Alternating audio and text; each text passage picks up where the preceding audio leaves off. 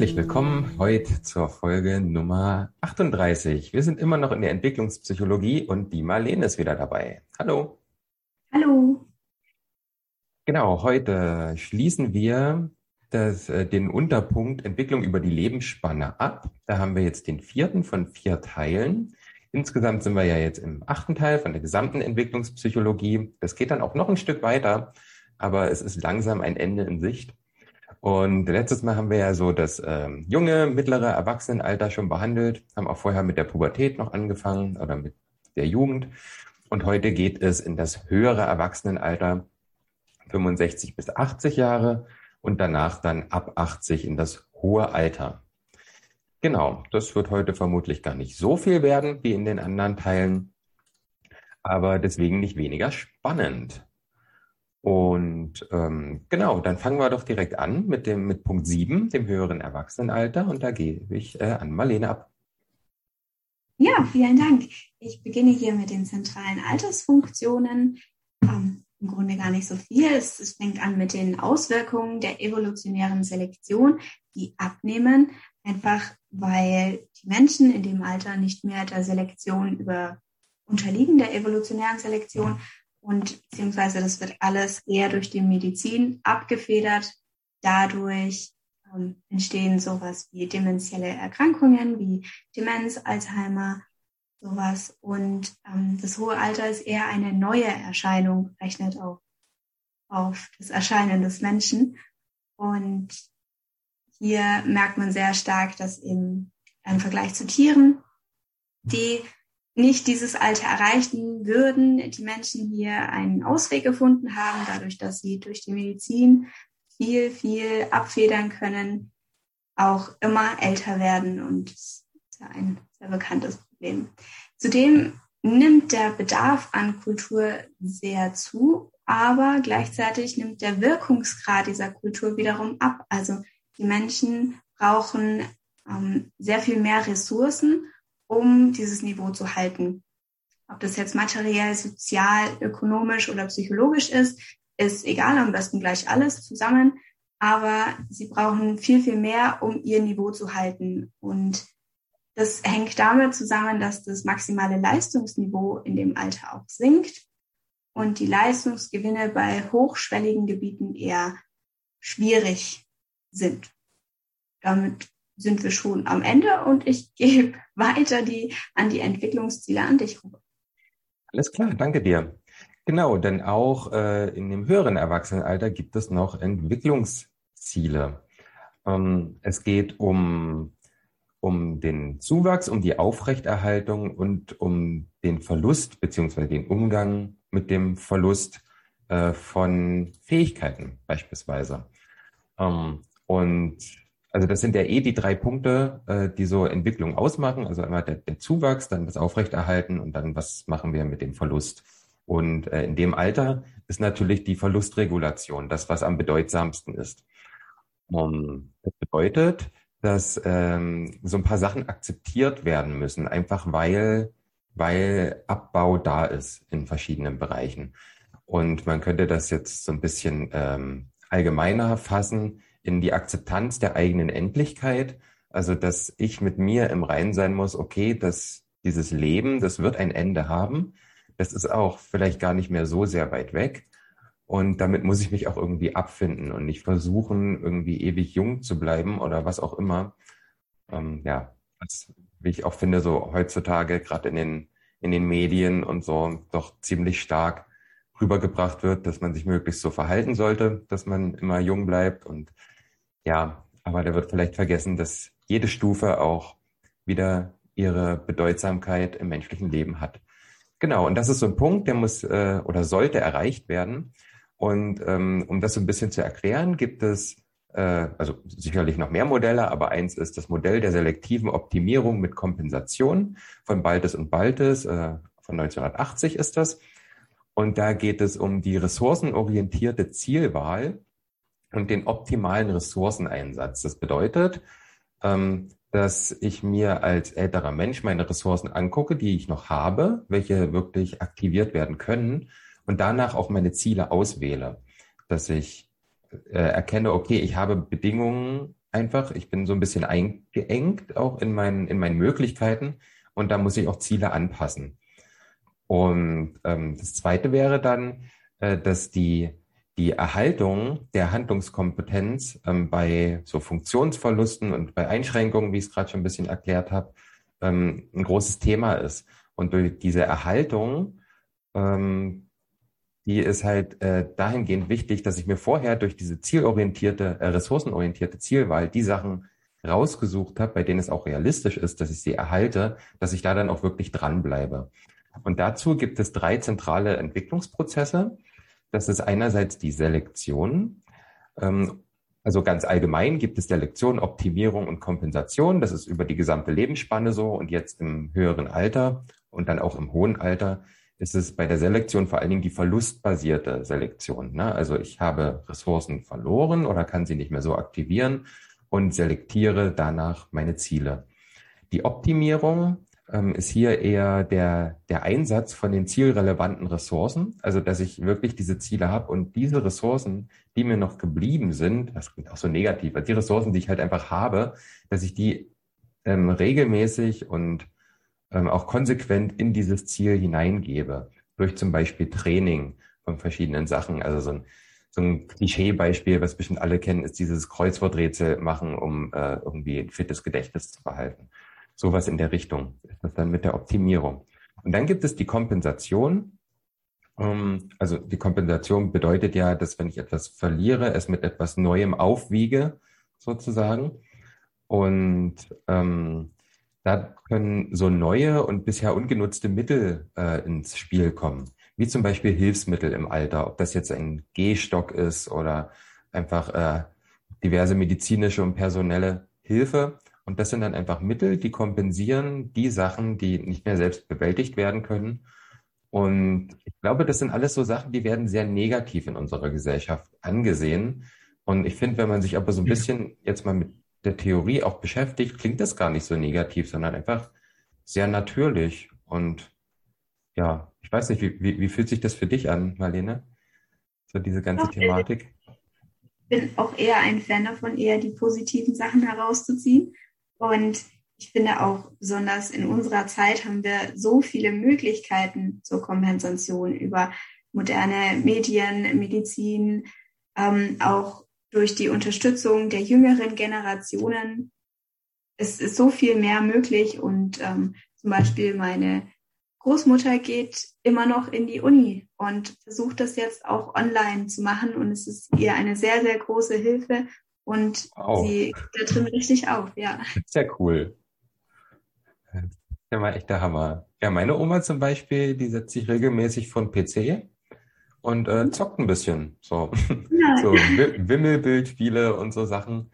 Ähm, mhm. Ja, genau. So, oder diese ganzen vier Gewinn-Style-Spiele. So, da gibt's ja auch Millionen Ausführungen. Ja, da ist sie voll dabei und hält sich da auch fit. Und ich glaube, äh, das geht immer mehr älteren Menschen so, weil es einfach die Möglichkeiten gibt, wie du schon sagtest. Ja, cool. Okay, ähm, ja, soweit schon zum, zum höheren Erwachsenenalter. Wir machen ja hier äh, Entwicklungspsychologie und nicht unbedingt Schwerpunkt Alterswissenschaften. Da kann man natürlich äh, unendlich mehr noch zu sagen, aber das ist ja jetzt nicht unser Fokus. Und deswegen gehen wir mal zu Punkt 8, zum hohen Alter. Und da übergebe ich direkt wieder an dich, Marlene. Dankeschön.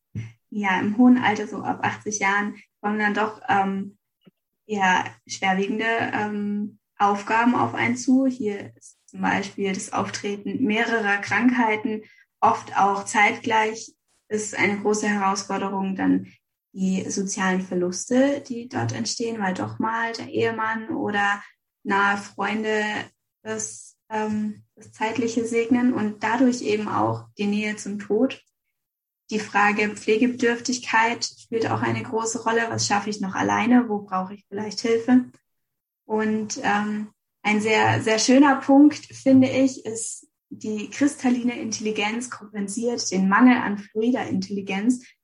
Furchtbar kompliziert klingt, aber aufgeschlüsselt. Kristallin bedeutet sowas wie ähm, Weisheitswissen, emotionale Intelligenz, berufliche Expertise und Erfahrungswissen. Und äh, Fluid bedeutet dann die Schwierigkeit und Genauigkeit der Informationsverarbeitung Zum Beispiel das Erlernen neuer Sprachen, Problemlösen durch Denken.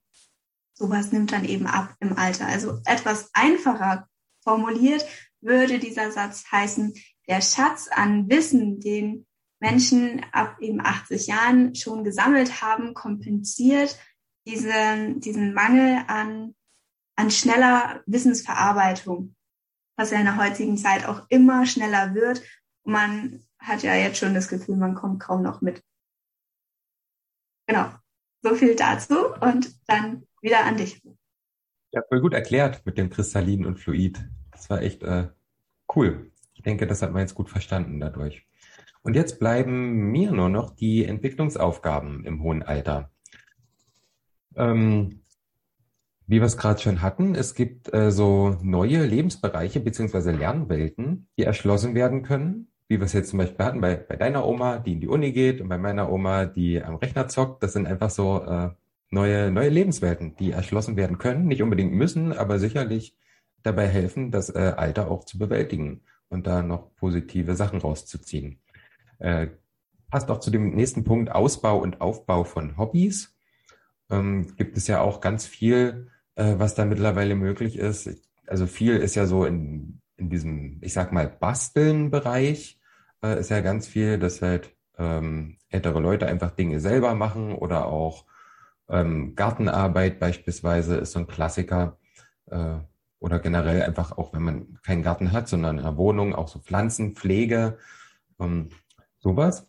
Äh, Ehrenamt äh, ist natürlich ähm, auch für den gesellschaftlichen Nutzen, also einerseits ist es halt ein wirklicher Nutzen für die Gesellschaft und andererseits von den alten Menschen dieses Gefühl, okay, ich mache was, ich bin immer noch irgendwie effektiv für die Gesellschaft, immer noch wichtig. Ähm, wobei ich mir da die Frage stelle, ist es nicht auch einfach okay, das irgendwann nicht mehr zu sein? So, weil das ist so dieser, auch dieser Leistungsdruck, der da so ein bisschen dahinter steht, dieses schlechte Gewissen, ich könnte ja noch was machen. Um, ähm, und dann, dann ist es vielleicht auch so ein bisschen meine Pflicht, dass ich dann noch was leiste. Also nicht, dass ich das jetzt irgendwie negativ finde, wenn jemand Ehrenamt macht. Das ist großartig, vor allem auch im Alter. Aber ich glaube, da gibt es auch teilweise Beweggründe, die vielleicht nicht so cool sind. Ich würde sagen, das hängt sehr davon ab, ähm, was man macht und aus welchem Antrieb man es macht. Also meine schon erwähnte Oma macht ähm, ein Ehrenamt im Hospiz und ist da ein bisschen auch für, für die, sagen wir, noch älteren Menschen da, ähm, begleitet sie ein bisschen so auf ihren letzten ähm, Stufen des Leben, Lebensweges und, und ähm, setzt sich damit auch aktiv mit ihrer Sterblichkeit und mit ähm, dem Gedanken ihres eigenen Todes auseinander. Und ich glaube, das ist nicht nur für die Menschen im Hospiz eine sehr große Hilfe, auch für sie sehr wichtig. Ja, für ein gutes Beispiel. Ja, genau das meine ich. Aus so einer Motivation heraus, aus so einer Begründung, natürlich rein positiv. Aber ich glaube, es gibt trotzdem diesen gesellschaftlichen Druck der Nützlichkeit, der kann ich ja nicht sagen, aber der sich bestimmt sehr krass anfühlt, wenn man den verliert, so dieses, dieses Empfinden von Nützlichkeit, dass man das noch hat. Genau, das Engagement in der Familie natürlich, ne? Also schon äh, fängt sicherlich schon vorher an. Ähm, im, Im höheren Alter würde ich das, glaube ich, eher ansetzen, ne? dass man sich zum Beispiel um Enkelinnen oder Urenkelinnen irg irgendwann äh, kümmert äh, genau, dafür ist auch einfach die Zeit da und die Ruhe auch. Nochmal eine Neugestaltung der Partnerschaft. Äh, das ist spannend, weil das hatten wir schon mal irgendwo im Erwachsenenalter. Ich weiß gar nicht mehr wo genau, wo es dann darum ging, okay, wenn die Beziehung diese Funktion Kind verliert, dann kann es zu einer Neugestaltung der Partnerschaft kommen. Und das kann ja jetzt äh, auch nochmal passieren. Einfach, dass man ähm, ja, dass man sich einfach auch gegenseitig in seinen, in seinen Beeinträchtigungen supportet oder auch, also es werden ja meistens nicht ähm, beide Partner oder Partnerinnen irgendwie von, von Pflegebedürftigkeit betroffen, sondern immer erstmal ein Teil dieser Partnerschaft.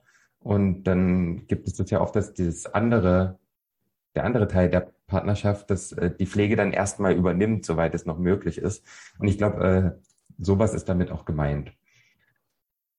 Die Auseinandersetzung mit den eigenen Schwächen mit der Krankheit auch, was du vorhin schon erwähntest, äh, und mit dem Tod. Das sind halt genau die Sachen, die du oben erwähnt hast. Und hier geht es jetzt wirklich als auch, die Aufgabe ist die Auseinandersetzung damit. Dass man halt nicht versucht, das zu verdrängen, um sich noch möglichst jung zu fühlen. Ja, ähm, der, also so vorerst letzte Punkt, der jetzt hier steht, ist Abschied nehmen. Das, das klingt vielleicht auch ein bisschen makaber irgendwo, aber im hohen Alter weiß man ja auch nicht, wie viel Zeit einem dazu noch bleibt. Und das, also ich stelle mir das ziemlich krass vor, wenn man dann irgendwann wirklich akut, akut irgendwo am Ende des Lebens steht. Na, weiß nicht, wenn dann nur noch paar Tage sind oder so. Und man konnte halt nicht irgendwie von allen Menschen und auch Dingen Abschied nehmen, von denen man es gern tun würde ist das äh, sicher eine Aufgabe, die, hm, die dann bewältigt werden sollte, wenn die Ressourcen dafür noch da sind. Da sind wir wieder in dem, in dem, wie hieß es jetzt gleich, Modell der selektiven Optimierung mit Kompensation, dass man das halt das Ziel dann noch verfolgt, wenn es noch möglich ist und sich auch realistisch damit auseinandersetzt, dass es irgendwann schwierig wird, dieses Ziel noch zu verfolgen. Und den letzten Punkt, den möchte ich gerne noch anfügen. Und zwar ist der äh, von Hermann Hesse. Ich denke mal, den kennen ziemlich viele Leute. Wenn nicht, äh, hier Riesenempfehlung. Also ich stehe voll auf Hermann Hesse. Und da gibt es äh, auf YouTube eine Autorenlesung von ihm. Ich glaube von 1949, weiß ich gerade nicht. Die heißt Über das Alter. Und da spricht er eine weitere Entwicklungsaufgabe an. Also es sind eigentlich drei zusammengefasst in einer. Und er nennt es Schauen, Betrachten und Kontemplation. Und ein Zitat möchte ich da noch vorlesen, was auch in dieser Autorenlesung von ihm ist. Und da sagt er, hier, in diesem Garten der Greise blühen so manche Blumen, an deren Pflege wir früher kaum gedacht haben. Da blüht die Blume der Geduld, ein edles Kraut, wir werden gelassener, nachsichtiger und je geringer unser Verlangen nach Eingriff und Tat wird, desto größer wird unsere Fähigkeit, dem Leben der Natur und dem Leben der Mitmenschen zuzuschauen und zuzuhören. Zitat Ende. Ich finde das wunderschön formuliert und ähm, ich werde auch im, also im Outro wird auch ein Teil von dieser Vorlesung vorkommen von dieser Autorenlesung. Es geht auch insgesamt nur zehn Minuten. Ähm, ich packe es ja auf jeden Fall in die Beschreibung der Folge auch und auch in unserem Discord ist es schon länger als Empfehlung drin bei den Videos. Ist wirklich eine Riesenempfehlung, ähm, ein, eine so eine so positive Sicht auf das, auf das Alter, vor allen Dingen auf das hohe Alter, das finde ich wirklich sehr beeindruckend. Und ja, wie gesagt, ich bin Hesse-Fan und deswegen ähm, muss das da unbedingt rein. Ja, wie, wie fandest du das Zitat? Unglaublich berührend. Also ich, ich ähm, schwebe noch ein bisschen darin und ich werde es mir auf jeden Fall nochmal noch mal durchlesen. Ähm, unglaublich schön und auch zeigt es einem, finde ich, nicht nur die negativen Seiten am, am Älterwerden. Man hat ja immer diese negativen Bilder vor sich und man kann sich nicht mehr richtig bewegen, man kann nicht mehr so schnell mitdenken. Es, man schränkt sich in so vielen Sachen ein, beziehungsweise man wird eingeschränkt durch, durch die fehlenden körperlichen Voraussetzungen. Und mal so richtig drüber nachzudenken, was positiv ist am Alter, dazu kommt man eigentlich nie. Und es ist sehr, sehr schön, das auch nochmal so deutlich zu lesen, beziehungsweise gesagt zu bekommen. Und das bin richtig berührt gerade. Das freut mich. Ja, ich habe da schon von einer ganzen Weile, als ich angefangen habe, mich ein bisschen mit Hesse zu beschäftigen, habe ich so ein paar ja, Autorenlesungen auch von ganz kurzen Sachen von ihm gefunden und das ist tatsächlich mein Favorit. Das ist, ich finde, das hilft auch dabei, wenn man sich selber so mit dem Thema Alter äh, auch auseinandersetzt, was ja auch für uns, auch wenn wir noch relativ jung sind, auch einfach ein Thema ist, weil zum Beispiel das Thema Rente einfach allgegenwärtig ist und äh, Altersarmut und all diese Dinge und wir ja wissen, dass uns das irgendwann betreffen wird, hm, ja, finde ich das doch sehr schön, das auch irgendwie mit, mit Freude und irgendwie positiven Erwarten auch auf diese Stufe zuzugehen, weil man versteht, okay, da sind einfach Sachen möglich. Das sind nochmal ganz, ganz neue, ganz neue Bereiche, die man vorher im Leben sich gar nicht erschließen konnte, weil alles viel zu schnell und viel zu hektisch ist. Ja, das ist so ein bisschen, was ich daraus mitnehme. Ja. Ja, nee, finde ich auch. Schönes Zitat. Okay, dann äh, haben wir hier größtenteils gemeinsam die Entwicklung über die Lebensspanne bewältigt, würde ich sagen. Mhm. Um, krass, ja, dass es doch wirklich vier Folgen geworden sind. Das ist doch ein sehr intensives Thema. Und äh, mir hat es auch nochmal echt viel gegeben, das nochmal so strukturiert durchzuarbeiten, auch immer mit ein bisschen Zeit zwischendrin. Weil wenn ich dann unsere Vorlesung denke, das war ja alles relativ schnell hintereinander und mit weniger Zeit, sich damit nochmal auseinanderzusetzen. Und ja, also mir ist da jetzt nochmal vieles bewusst geworden, so ganz insgesamt. Geht mir ganz ähnlich. Ich habe auch das Gefühl, ich habe mich jetzt ähm, im Zuge des Podcasts damit mehr auseinandergesetzt als in der Vorlesung an sich und ähm, finde es auch sehr, sehr ähm, wertvoll für mich, das alles nochmal so durchzudenken. Und ich finde es auch sehr spannend zu erkennen, wie viel ähm, Entwicklungsaufgaben und wie viele ja, Aufgaben an sich wir schon erledigt haben, was wir alles schon geschafft haben, jetzt in unserem doch sehr zarten Alter.